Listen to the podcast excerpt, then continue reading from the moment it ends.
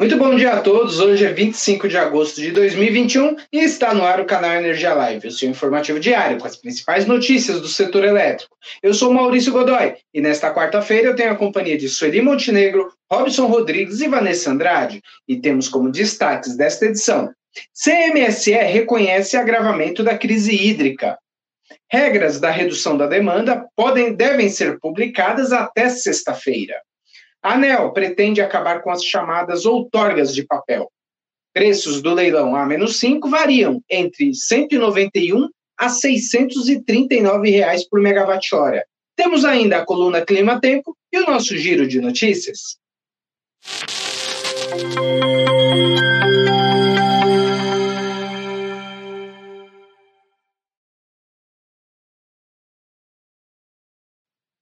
Muito bom dia a todos, estamos de volta, são 10 horas e 4 minutos e sejam bem-vindos ao canal Energia Live desta quarta-feira. Vamos direto falar com Brasília, a nossa repórter Sueli Montenegro, que acompanhou a reunião da ANEL de ontem, traz os detalhes desse encontro.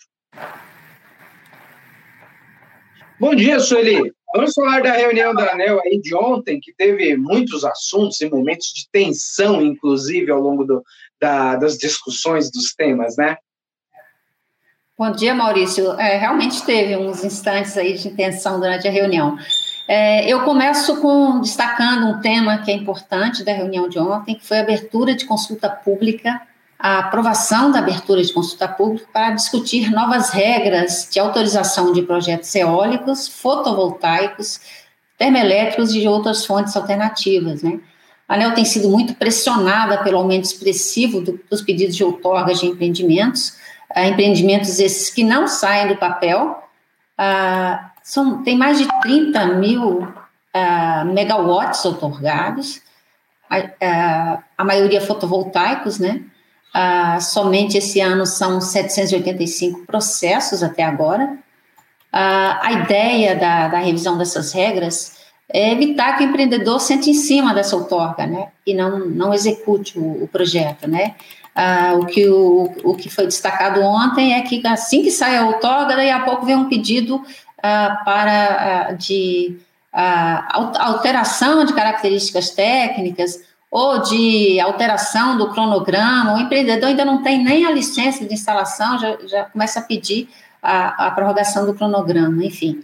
E aí esses empreendimentos não, não saem do papel por conta desse tipo de comportamento, né? O diretor-geral André Pepitone disse, inclusive, que a situação é surreal e que é preciso adotar medidas para desestimular a criação dessa indústria de papel, né? A situação atual, lembrando aí, é semelhante ao que aconteceu há anos atrás com, com pequenas centrais hidrelétricas, né? Quando diversas outorgas eram simplesmente engavetadas pelos empreendedores, né? Eles seguravam eh, essas autorizações e as, as usinas nunca saíam, né? Na época surgiu o termo, inclusive, sentar na cachoeira. E aí, para evitar que isso acontecesse, continuasse acontecendo, a ANEL cancelou todas essas outorgas. A, a, consulta pública que vai discutir esse tema vai acontecer de 25 de agosto, né, começa hoje, até 24 de setembro. Eles, inclusive, diminuíram o prazo uh, de, de, discussão porque consideram que esse tema é muito urgente e tem que ser resolvido logo. Né? E ontem teve mais uma longa discussão tensa em, em, em, vários momentos aí entre os diretores sobre a operação da termoelétrica William Arjona, né, da Delta Energia. Essa usina está localizada em Mato Grosso do Sul, tá, está com problemas de suprimento de gás natural, né, e uh, ela foi autorizada a operar com óleo diesel. A ANEL aprovou a inclusão do diesel ontem como combustível alternativo da usina e decidiu que a Superintendência de Regulação da Geração é que vai atualizar o valor do custo variável unitário, esse valor vai ser atualizado mensalmente, né? Ah, até, o, até o limite, quando ah, caberá à superintendência definir esse valor, até o limite de R$ 2.450 por megawatt-hora para o gás natural e de R$ 2.050 para o óleo diesel. Quando ultrapassar esse limite, ah, o processo vai para a diretoria homologar. Né?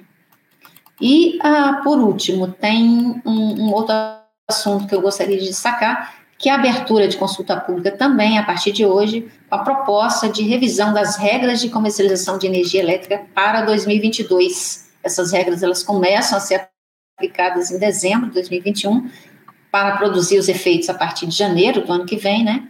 E no processo aí vão ser discutidas várias adequações em módulos das regras e, enfim, é isso. O período de contribuições vai ser encerrado no, no dia 8 de outubro. É isso aí, Maurício, o que eu tinha te relatar. E como eu dividia ontem a reunião com, com o colega Robson, é, ele vai dar mais detalhes de outros pontos da reunião. Eu retorno com você. Perfeito, Sueli, é isso mesmo. Bom, você já deu a deixa, né? Já, já deu spoiler. Quem entra agora te substituindo é o Robson Rodrigues, né? Que dividiu a tela com você, ou a tela não, a reunião da ANEL ontem com você. Obrigado, Sueli. Bom trabalho para você aí né, ao longo dessa quarta-feira. E o Robson Rodrigues vem agora com a segunda parte da reunião da ANEL. Bom, Bom dia, dia Maurício, tudo bem? Conta aí agora, você ficou com o leilão a menos 5, né? E os reajustes das tarifários aprovados ontem. Conta mais aí pra gente. Pois então, Maurício, como bem você lembrou e a, e a, e a Sueli colocou aí, foi um dia cheio, cheio e agitado na ANEL, né? Muitos itens deliberados entre os diretores, né? E vamos destacar aí a aprovação do edital do leilão de energia nova A-5, que estava previsto e agora confirmado para o dia é, 30 de setembro. O certame vai é, contratar energia elétrica de empreendimentos de geração de, geração de fontes hídrica, eólica, é, solar, fotovoltaica é, e termoelétrica, biomassa, gás natural e carvão é, mineral nacional. Né? Além da novidade, claro, da estreia de empreendimentos a partir de tratamento de resíduos sólidos urbanos, que entram pela primeira vez no leilão. O Ministério de Minas e Energia, Maurício, encaminhou ontem os valores referenciais para os empreendimentos participantes do leilão, que terá custo marginal de referência aí de 639 reais o megawatt-hora. Os preços iniciais dos novos empreendimentos e dos projetos com outorga, mas sem é, contratos serão aí de 320 reais o megawatt-hora para fonte hidrelétrica e de 191 reais o megawatt-hora para usinas eólica e solar fotovoltaica nos contratos por quantidade. Já nos contratos por disponibilidade, os valores serão de 365 reais o megawatt-hora para a termoelétrica e de 639 reais o megawatt-hora para contratos para projetos de recuperação de energia, recuperação energética de resíduos. Para empreendimentos com outorga, Maurício, e com contratos é, regulados, celebrados anteriormente, os preços são aí de 249 reais e 22 centavos para pequenas centrais é, hidrelétricas e centrais geradoras hidrelétricas e de R$ 266,86 para termoelétricas e também por fim ficou de R$ 174,07 o megawatt-hora para hidrelétricas. Bom, Maurício, mais detalhes estão lá no nosso portal Canal Energia. Vale lembrar também que estão é, cadastrados na EPE, né, que é a empresa de pesquisa energética, para o leilão, mais de 1.600, quase 1.700 projetos, com quase também 94 mil megawatts de potência instalada ao todo. O resultado da habilitação será divulgado, obviamente, pela PE no dia 10 de setembro e o canal Energia certamente estará de olho para informar. Rapidamente, Maurício, para eu não alongar muito a minha fala, a ANEL também aprovou novas tarifas de cinco distribuidoras da região sul do Brasil. As distribuidoras são a Cooper Aliança, que teve um reajuste é, tarifário aí de 10,24%, a Decelt, que ficou com reajuste de 6,95%, a CFLJC, que ficou com reajuste de 12,95%, é, a EFLU, com reajuste de 5,53%, e a Forcel, que teve o reajuste aí de 7,81%. A diretoria também aprovou os limites dos indicadores de continuidade de duração é, equivalente de interrupção, que é o DEC, e também a frequência equivalente de interrupção das unidades consumidoras, que é o FEC, para o período de 2022 a 2026, dessas quatro distribuidoras que eu falei aí. É, então, as informações eram essas, Maurício, eu passo a bola novamente para você. Legal, Robson, obrigado aí. Agora vamos falar, vamos mudar um pouco de assunto, né? E falar sobre a portaria 22 da redução da demanda voluntária, né? que é, quando que as regras deverão ser publicadas? Já há essa expectativa pela CCE, não é? Sim. É, pois então, é, sobre esse programa de redução, redução, voluntária da demanda, Maurício, ele foi divulgado essa semana pelo, pelo governo. Algumas regras ainda ficaram pendentes, né? A remuneração mesmo para quem aderir ao programa não é fixa, ela depende do aceite da oferta e da efetiva entrega, como a gente reportou. Né? A operacionalização do que, se, do que está consignado na portaria também serão esclarecidas e detalhadas na rotina operacional. A perspectiva da Câmara de Comercialização de Energia Elétrica, CCE, é que essas regras sejam disponibilizadas até o final da semana, ou seja, cinco dias após a publicação da portaria. Segundo a CCE, Maurício, a redução do volume mínimo deve ampliar o número de propostas. É, vamos lembrar que o limite mínimo antes da consulta pública era de 30 megawatts médios, mas depois das contribuições do setor industrial, o limite aí foi reduzido para 5 megawatts. Inclusive, isso foi tema aqui no portal Canal Energia, melhor dizendo, no, no Canal Energia Live, né, que nós tratamos bastante sobre isso. Ainda não é possível mensurar esse dado porque a adesão também leva em consideração algumas particularidades de cada agente, como o perfil de produção, os custos trabalhistas de cada realocação da demanda por exemplo. Bom, Maurício, as informações eram essas, então é aguardar para daqui a alguns dias a CCE divulgar os dados, ou seja, daqui cinco dias após a divulgação. Tá bom? Volto contigo e me despeço. Um abraço para você. Legal, obrigado, Robson. Obrigado aí pela sua participação. Bom, ainda falando de Brasília, né? Tivemos uma terça-feira agitada por lá. Tivemos ontem a, uma reunião extraordinária do Comitê de Monitoramento do Setor Elétrico e a sinalização dada nesse encontro não foi nada animadora. Né? O comitê admitiu uma piora relevante nas condições de atendimento do sistema elétrico nacional. Em nota divulgada na noite de ontem, o CMSE aponta que, abre aspas, uma degradação é, excessiva, exemplo do verificado nos últimos meses, predomina com, dos. É, voltando. Um, é, uma, foi verificada uma degradação nos últimos meses dos cenários observados e prospecções futuras com relevante piora, fazendo-se imprescindível a adoção de todas as medidas em andamento e propostas, destacadamente a alocação dos recursos energéticos adicionais e flexibilizações de restrições hidráulicas, fecha aspas. Com isso, né, a perspectiva de que haja novas flexibilizações temporárias da regra de operação do Rio São Francisco, considerando a importância de se dispor de recursos energéticos adicionais, ou seja, deveremos verificar aí um aumento da geração hídrica no supermercado Nordeste. Né?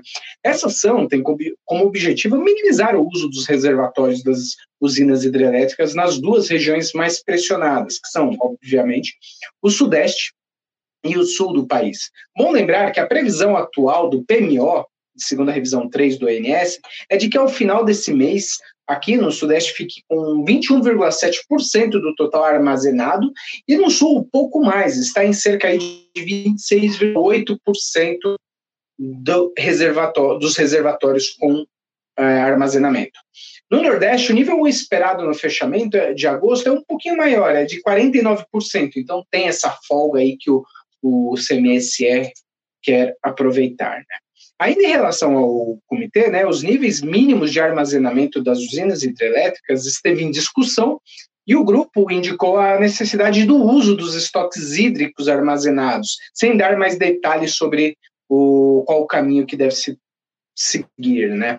Esse foi o principal tema, lógico, sem, dessa reunião extraordinária, que também abordou a redução voluntária da demanda para consumidores regulados. Essa é uma medida adicional né, e nova, representa um passo além do que já foi dado até agora no gerenciamento da crise hídrica e complementa o, esse programa de redução voluntária que o Robson acabou de dizer, que era voltado aos grandes consumidores de energia e cujas diretrizes, você lembra, foram publicadas pelo governo no início da semana. Bom, esses dois temas serão alvo da reunião da Câmara de Regras Excepcionais para a Gestão Hidroenergética, a CREG, né, que se reunirá hoje também nessa, como o CMSE, de forma excepcional, às 14 horas, para tratar desses assuntos que são de extrema importância para o setor elétrico nacional. Como sempre, ficaremos de olho por aqui para trazer mais notícias sobre essas deliberações que vierem a ser emitidas ao longo do dia. Fique, fique atento aí uh, ao longo dessa, das próximas notícias aqui no canal Energia Live. Bom, como hoje é quarta-feira e já estamos falando de hidrologia, né? Nada melhor do que conversar agora com a meteorologista Ana Clara de Almeida na coluna semanal da Clima Tempo, para entender melhor o que se passa e as perspectivas para as próximas semanas. Olá, Ana, bom dia. Muito bom falar com você hoje aqui. É, conta para nós, essa situação não está nada boa para o país, não é mesmo? O que, que dá para esperar aí para as próximas semanas? O que, que você tem aí de, de informações sobre esse tema? Ana, estamos sem. Mudo, né? Olá, Maurício, bom dia. Bom dia também a todos que nos acompanham aqui no canal, aqui no canal Energia. Essa crise hídrica que nós, vemos, que nós vemos enfrentando, ela é fruto de vários períodos úmidos sucessivos, anos seguidos, em que essa chuva não vem sendo suficiente para a gente retomar um patamar confortável em termos de armazenamento de água e também de geração no país. A notícia que a gente tem é que esse próximo período úmido deve começar um pouquinho melhor. Ele deve começar mais próximo do período médio, sem muitos atrasos, mas conforme a gente avança em direção à primavera, é, essa situação vai começando a, se, a ficar a reverter também. Vou mostrar uma figura aqui nessa imagem que é as, são as águas, a temperatura das águas do Pacífico Equatorial. A gente começa a ver que elas já estão esfriando nesses últimos dois meses e essa região inteira aqui vai começar a ter anomalias bem negativas, o que vai levar a gente a um novo episódio de laninha. Conforme essa laninha se forma aqui no Pacífico Equatorial, ela começa a modular a atmosfera de forma que ela causa muitas influências aqui no Brasil para gente. Ela começa a deixar a chuva mais concentrada nas regiões centro-norte do país e começa a secar cada vez mais a região do interior e do sul do país. Então, a nossa perspectiva, a nossa expectativa para esses próximos meses, até o final do ano, é que essa primavera, que essa primavera volte com chuvas muito boas, que a gente tenha um certo alívio em termos de solo, em termos de geração nesses próximos meses, mas esse alívio ele não será suficiente, não será duradouro até o final do ano, porque essa chuva deve cortar na metade, né, cortar já no início do verão, e a gente vai voltar a ter aqui no Brasil condições de tempo mais seco no verão, mais quente também. Então é muito preocupante a situação. Da primavera boa, mas ainda com um verão muito preocupante em relação à chuva, Maurício. Entendi. Agora, o Ana, dá para afirmar, uh, já dá para ter uma ideia de qual deve ser esse volume aí? E, primeiro, se a laninha vai ser de fraca ou forte intensidade, e qual vai ser o, e qual deve ser essa perspectiva de chuvas, por exemplo, no você já disse, no início do período úmido, a gente deve ter um, uma redução significativa. Mas esse último período úmido que a gente teve, ou que deveria ter tido, né, foi uhum. bem ruim. Será que dá para é, dá estabelecer uma comparação entre o próximo e o que a gente teve agora, o último, mais recente? Dá sim. Essa laninha que nós vamos começar, que nós vamos entrar nela, ela será de fraca intensidade e relativamente curta. Vai durar aqui entre a primavera e o próximo verão. Do nosso último período úmido, também tivemos uma laninha e ela acabou atrasando um pouco esse início do período úmido. Então, é, outubro praticamente não choveu, novembro também choveu muito pouco, então tivemos um atraso muito grande nesse começo do período úmido. Esse próximo período úmido ele começa diferente, ele começa praticamente o contrário, porque ele começa bom e essas chuvas vão ser cortadas praticamente na metade. E isso tem a ver também com o tipo de laninha que nós estamos entrando. E outros fatores também, mas o principal é que essa laninha que nós vamos começar a, a perceber nos próximos meses, ela é uma laninha mais centrada aqui no Pacífico na região central do Pacífico. Então, é uma região que esfria muito mais do que as suas regiões adjacentes, o que acaba causando para a gente uma tendência de tempo mais seco nas principais bacias do, do Sudeste e Centro-Oeste. Então, nas bacias do Grande, do Paranaíba, é, até na Serra da Mesa também, na bacia do Paraná inteiro. Essa tendência é que essa chuva retorne muito boa, mas como a gente sabe que o solo está muito seco ainda, até essa água começar a encharcar o solo e isso voltar a ser revertido realmente em vazão, em energia hidrelétrica, isso leva um tempo. Então a gente vai ter esse início do período úmido começando bom, tendo uma, uma, um indicativo bom para a gente, mas isso vai frustrar a gente ao longo do período úmido. Na metade do período, isso deve ser deve diminuir, diminuir muito a intensidade, e no verão a gente vai ter aí uma frustração em relação a essas as vazões e também a chuva. Então, ele começa bom e termina ruim, diferente do nosso último período úmido. Agora, existe alguma chance de reversão? Qual a chance de reverter esse quadro aí, já que a gente sabe que é, é previsão, não é, projeção, né? Então, como que dá para Existe qual a chance disso realmente não se confirmar ao longo da, até lá, né? A gente tem aí alguns meses até lá. É, tem dois, dois pontos que nós podemos ficar atentos para a gente ver se essas condições meteorológicas começam a mudar. Se essa laninha ela for mais curta, mais fraca, se essa região central do Pacífico equatorial começar a esquentar muito rápido, é, antes do final do verão, a gente pode ter esse, esse verão ainda um pouco melhor. Então, se essa laninha for mais curta e mais fraca, a gente pode ter sim um verão com chuvas um pouco melhores, nem tão ruim quanto a previsão inicial. Então, a gente fica realmente dependendo dessa, dessa estrutura do Pacífico Equatorial, essa estrutura de laninha bem formada ou não para ter essa reversão. Sempre é possível, mas é, é bastante improvável. Nesse ponto aqui, já é bastante improvável, Maurício. Certo. Agora, para o curto prazo, essa semana eu estava vendo, a gente. Amanhã está é, previsto é, a chuva chegar ali no sul, né? E aí se estender. Isso está confirmado, né? Tá sim. A gente tem uma frente fria avançando pelo sul do país, já chegou no Rio Grande do Sul, já choveu na bacia do Jacuí, em parte do Uruguai, e ao longo dessa semana ainda ela deve chegar. Aqui eu estou mostrando o modelo europeu e o CFS para os próximos dias. Aqui a gente tem a previsão, aí eu vou avançar um pouquinho, né? Essa frente fria aqui está avançando pelo Rio Grande do Sul, vai subir até Santa Catarina, até São Paulo também. Então, essa frente fria tem um pouco mais de força para subir até o Sudeste, como as últimas não têm chego. E a previsão é essa: que nós tenhamos volumes bem elevados entre a bacia do Iguaçu, parte do Baixo Paraná, Paranapanema, e que essa chuva consiga chegar até parte do Tietê também. Os modelos discordam um pouco em termos de volume, mas, de forma geral, o indicativo é bom. O indicativo é que a gente começa a ter uma reversão nessas próximas semanas em relação à chuva. Tivemos um mês de julho muito seco, um mês de agosto está sendo muito seco também, e a tendência é que agora para setembro e outubro, né, esse final de inverno e começo de primavera, nós tenhamos chuvas melhores no nosso centro-sul, com essa condição já indo em direção à primavera com chuvas boas, Maurício. Perfeito, Ana. Te agradeço aí pela sua participação. Obrigado. Prazer falar com você novamente. E até a próxima. Um prazer, até a próxima. Tchau, tchau. Tchau. Bom, então agora é hora do nosso giro de notícias com a repórter Vanessa Andrade. Bom dia, Vanessa. Olá, Maurício, bom dia, bom dia a você, a todos. Vamos começar mais uma vez pelos reservatórios.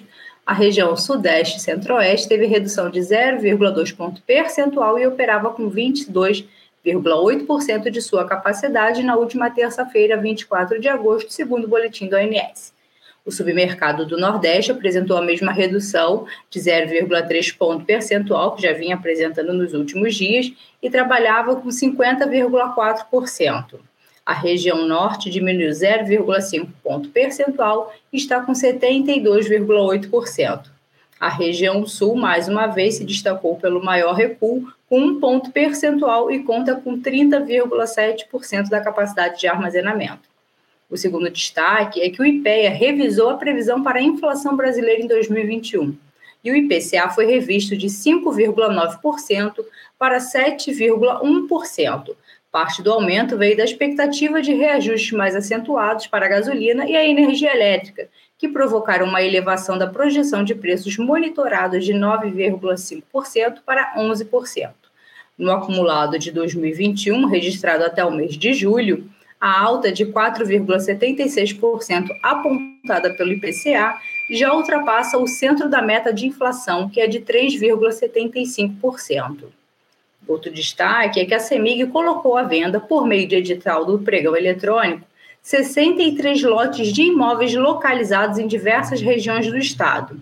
O pregão acontecerá na plataforma do portal de compras da companhia e os interessados deverão enviar as propostas até as 9 horas e 59 minutos do dia 3 de setembro, data da sessão que terá início às 10 horas.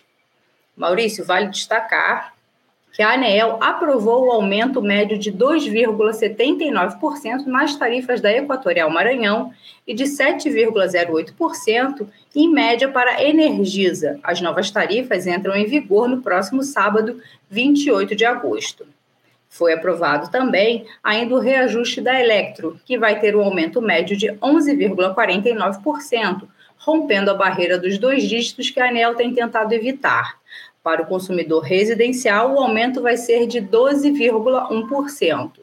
As tarifas da Electro entram em vigor na próxima sexta-feira, dia 27 de agosto. E por último, o Conselho de Administração da Renova aprovou a homologação parcial do aumento de capital social por subscrição privada das ações dentro do limite do capital autorizado para efetivar o segundo processo de aumento de capital e conversão. O aumento de capital foi homologado com o um valor de R$ 54.763.295,78. Consequentemente, o capital social da Renova passa a ser de cerca de 3 bilhões e 349 milhões de reais. Bem, Maurício, esse foi o nosso giro e eu volto com você. Legal, obrigado, Vanessa. Bom trabalho para você. Até a próxima. Bom, e assim então termina a edição desta quarta-feira do canal Energia Live. Obrigado pela sua companhia aqui conosco. Além de assistir ao vivo pelas nossas redes sociais, você também pode rever as edições dos programas passados em nosso canal do YouTube, né, o TV Canal Energia, e também nosso perfil no Instagram, Canal Energia Oficial. E aproveite, se não é nosso seguidor, cadastre-se, ative as notificações para ficar sempre atualizado de todas as nossas publicações.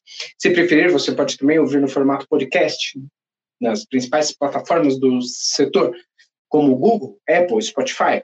Para conferir mais detalhes sobre estas e muitas outras notícias, canalenergia.com.br. Tenham todos um ótimo dia e até amanhã.